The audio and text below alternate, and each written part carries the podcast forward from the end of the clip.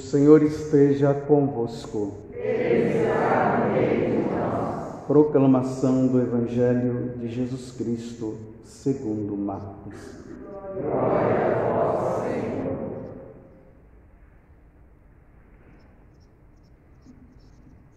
Depois que João Batista foi preso, João foi para a Galiléia, pregando o Evangelho de Deus e dizendo: Jesus foi para a Galiléia, pregando o Evangelho de Deus e dizendo: O tempo já se completou e o reino de Deus está próximo. Convertei-vos e crede no Evangelho. E passando à beira do mar da Galiléia, Jesus viu Simão e André, seu irmão, que lançavam a rede ao mar pois eram pescadores. Jesus lhes disse: Segui-me, e farei de vós pescadores de homens. E eles, deixando imediatamente as redes, seguiram a Jesus. Caminhando mais um pouco, viu também Tiago e João, filho de Zebedeu. Estavam na barca consertando as redes e logo os chamou. Eles deixaram seu pai Zebedeu na barca com os empregados e partiram seguindo Jesus. Palavra da salvação. Glória a vós, Senhor.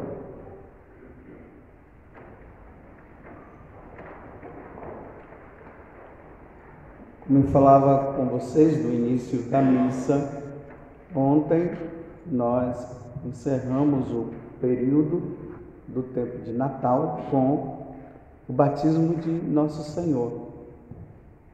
E quando Jesus ele é batizado, ele começa a sua missão. Qual missão? A missão de nos salvar. Mas salvar de onde e de quê? Nos salvar da perdição eterna. Adão e Eva, quando eles desobedeceram a Deus no paraíso, nós seres humanos entramos numa condição de não viver mais com Deus. Houve uma separação, houve uma divisão eles foram expulsos do paraíso. O paraíso é o lugar da felicidade eterna, não somente da felicidade eterna, mas também o convívio que eles tinham também com Deus, isso faria, fazia com que eles fossem felizes. Outra coisa que fazia os nossos pais, Adão e Eva, serem felizes é que eles nunca iriam morrer nascia e não morria.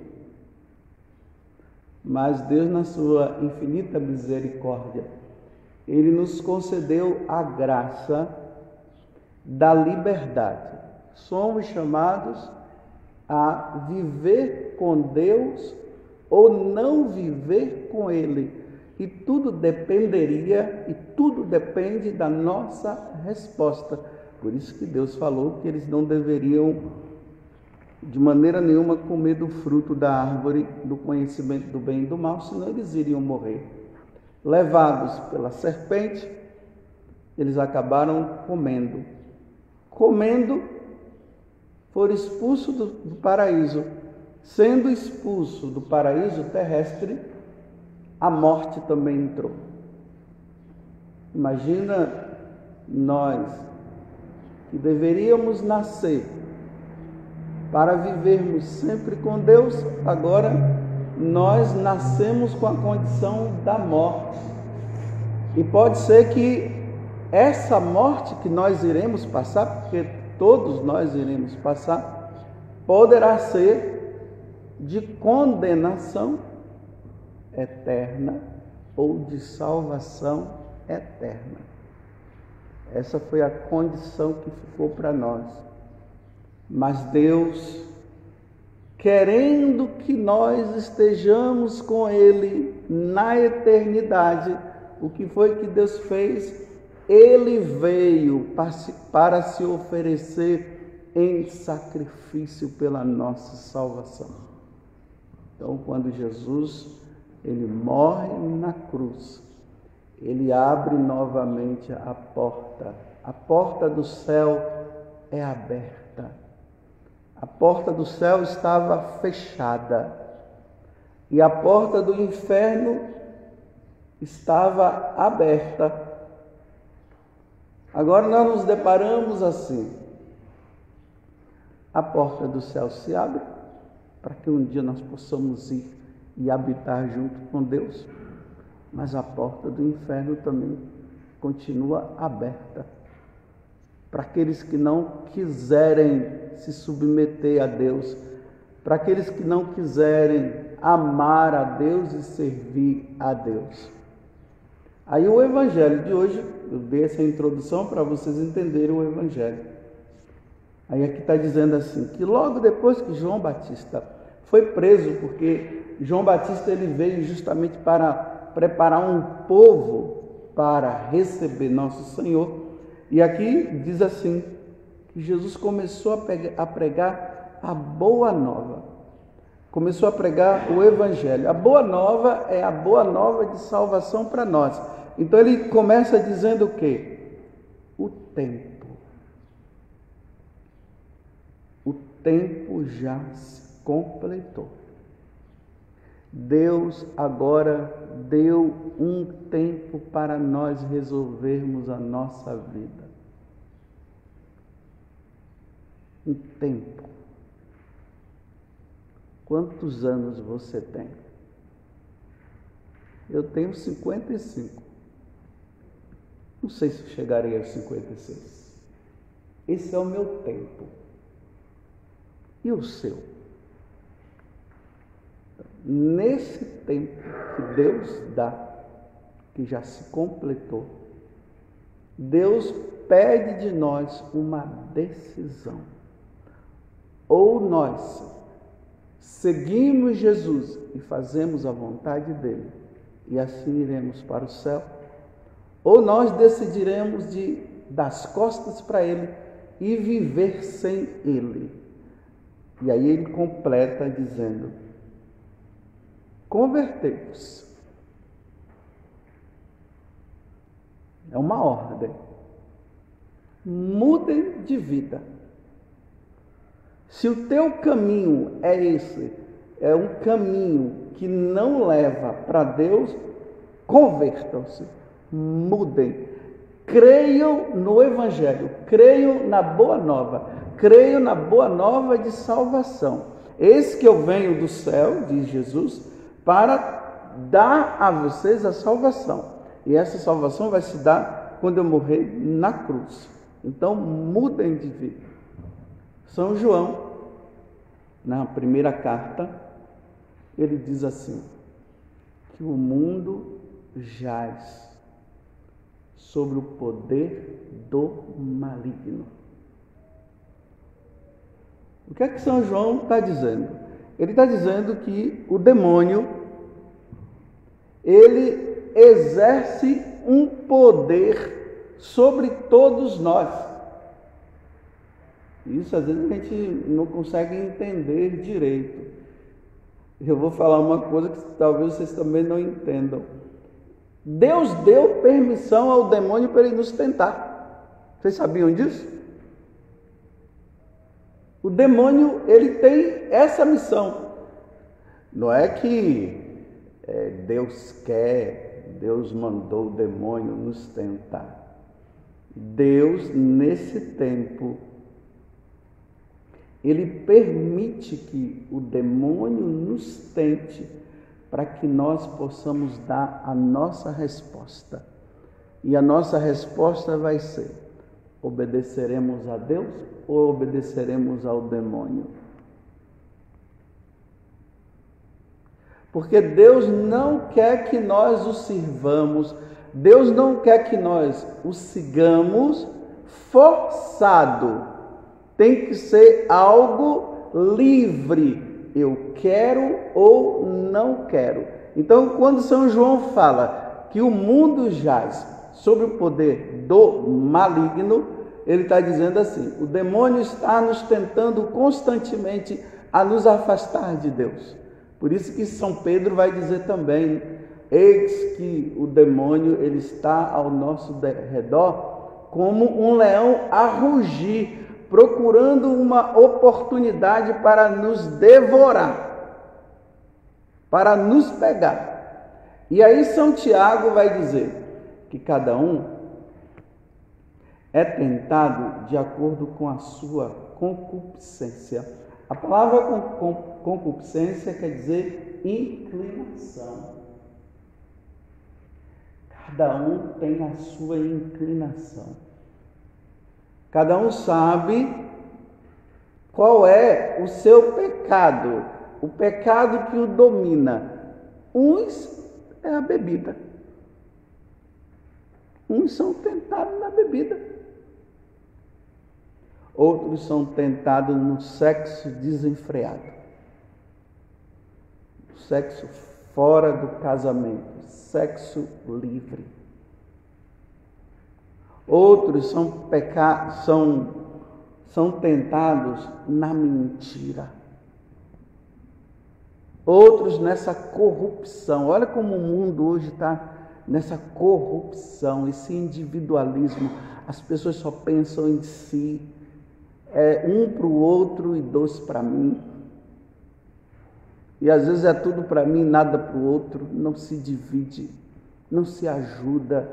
Um individualismo, eu volto só para mim, o que importa sou eu. Quantas divisões quando os pais deixam a herança para os seus filhos, aí os filhos vão lá e, e começam a brigar entre eles. Quantos irmãos sem se falar por causa de questão de, de herança, porque todas essas coisas passam. Cada um é tentado na sua inclinação. Tem aqueles que se afastaram de Deus mesmos, que não querem saber de Deus, cansaram de Deus, às vezes com uma concepção errada de Deus, pensa que Deus está ali apenas para resolver os meus problemas. Então eu estou atrás de Deus para que Ele possa. Eu estou com dificuldade nisso, então eu peço Ele me dá. Eu estou com uma pessoa doente, aí eu peço, a pessoa fica curada. Aí quando eu peço e Deus não dá e fica revoltado e se afasta de Deus, ah, Deus não gosta de mim, Deus não quer saber de mim. O quê? Deus não quer saber de você? Deus não ama você? Se Ele te deu a vida e morreu por você, Ele não quer saber de você?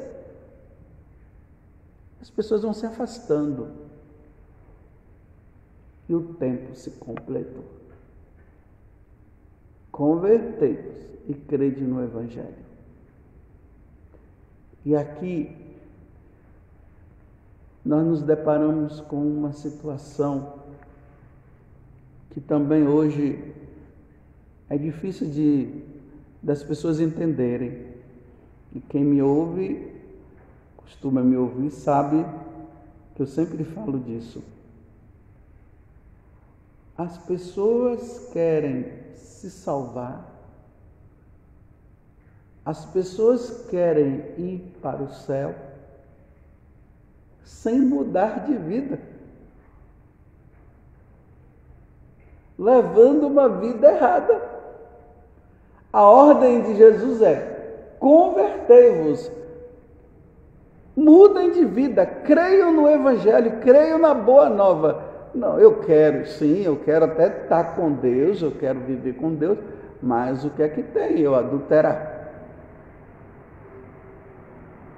Mas o que é que tem eu?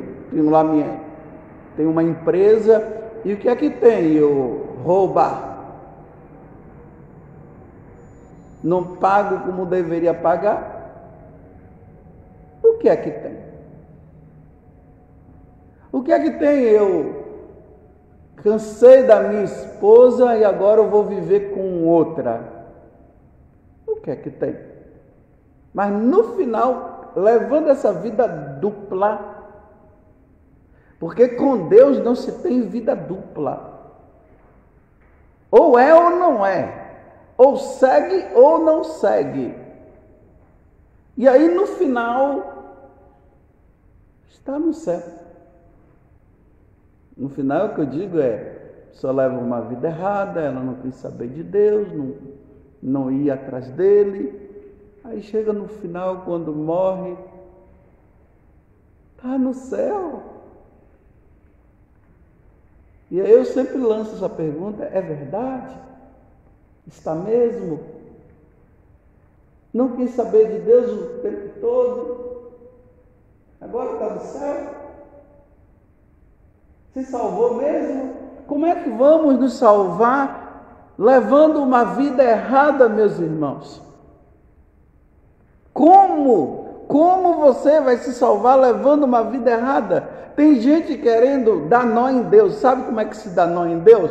Eu vou na missa, eu participo, eu faço das coisas, mas ao sair da igreja, eu levo uma vida de pagão, uma vida de mundano, igual aos outros. Não existe diferença. O católico, ele deveria ser diferente. Ele não pode ser igual aos mundanos. Não pode ser igual. Porque é vida nova. Porque houve conversão, houve mudança de vida. Um católico se embriagando. Um católico usando drogas. Um católico no meio dos seus amigos ou as mulheres no meio das suas amigas com conversas ilícitas. As mulheres que vão lá para o seu trabalho católicas, de missa e tudo, mas lá no trabalho está lá conversando com as amigas e dando em cima de um ou de outro. não se salva, meus irmãos. Não vai para o céu, não. Quando se completar o tempo e morrer, não se salvará. Ainda mais nesse tempo de pandemia, todo mundo aí de máscara. Protege o corpo, mas não protege a alma. Tem aqueles que dão uma fidelidade a essa máscara. E ai daquele que não usar a máscara e não sei o que que tem que usar, se protegendo do vírus, mas não se protege do pecado. Cadê a máscara do de proteção contra o pecado? Qual foi a última vez que você se confessou? Faz quanto tempo? Ah, mas é por causa da pandemia, sim, mas agora já deu uma paradinha aí, né? Tá voltando de novo, parece, né? Então, antes que a coisa piore, então vamos resolver logo? Ou vai esperar deixar?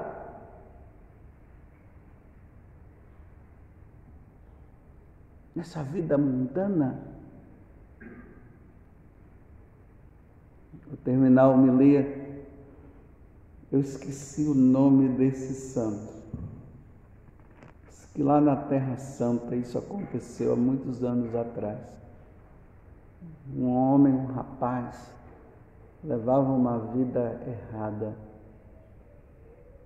E ele foi justamente ali no lugar aonde Jesus suou sangue. E lá tinha um quadro. Ele parou e olhou aquele quadro.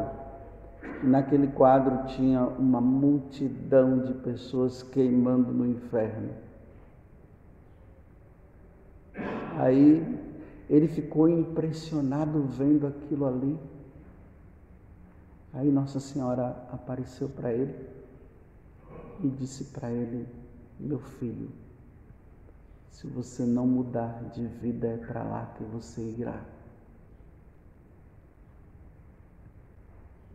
Ele impressionado com aquilo, disse que eu devo fazer muda de vida, meu filho.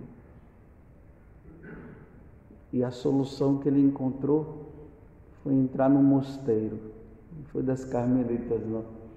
Mas entraram no mosteiro. Ele entrou no mosteiro e ali levou uma vida santa.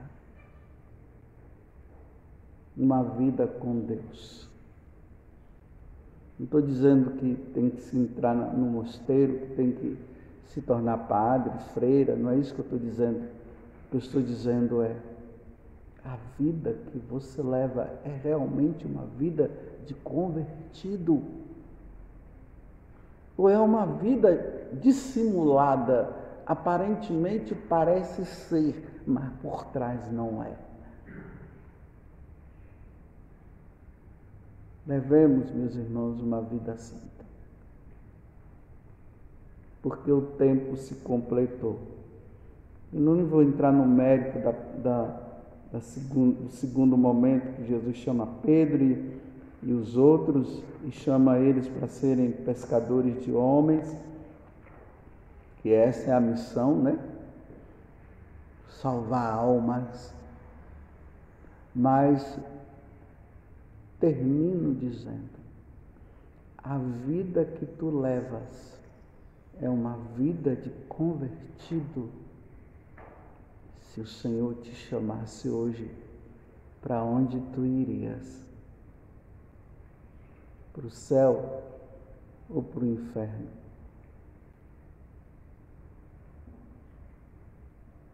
A tua inclinação é para onde? E nessa inclinação você acaba pecando ou você foge, como os santos fugiram.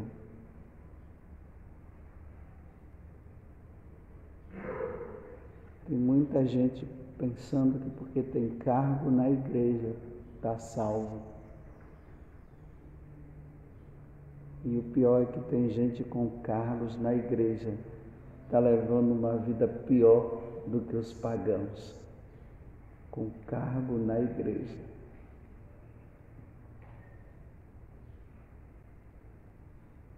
Que Deus nos conceda a graça que Deus me dê a graça, eu, Padre José Augusto, preciso morrer santamente.